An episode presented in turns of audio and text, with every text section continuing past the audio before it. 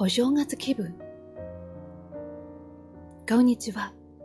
新年ももう9日目を迎えました。今日から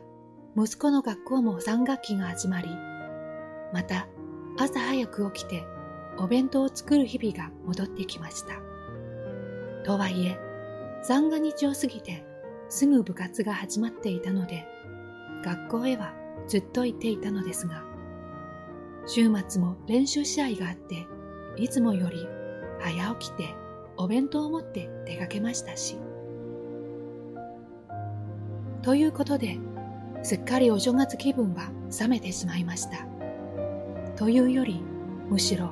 お正月気分はほとんどなかったという感じです。実際、ゆっくり休んだ感じはありませんね。年越しの準備もギリギリまで忙しく、元日だけは休みたいと思いつつも、生活はいつも通りなので、朝の洗濯や風呂掃除は免れず、昔の古い習慣通りに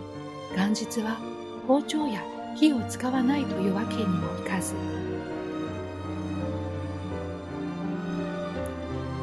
二日には妹一家が朝から年賀に来ました。子供たちはうちの子を深め食べ盛りが3人。お世辞以外にもまたたくさんごちそうを用意して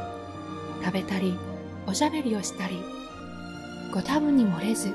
あとは大量の食器と格闘でもうぐったり。そんなこんなであっという間に今日になってしまいました。息子と初詣に行って除夜の鐘をついたり年賀状が来たりとお正月らしいことも知って入るのですが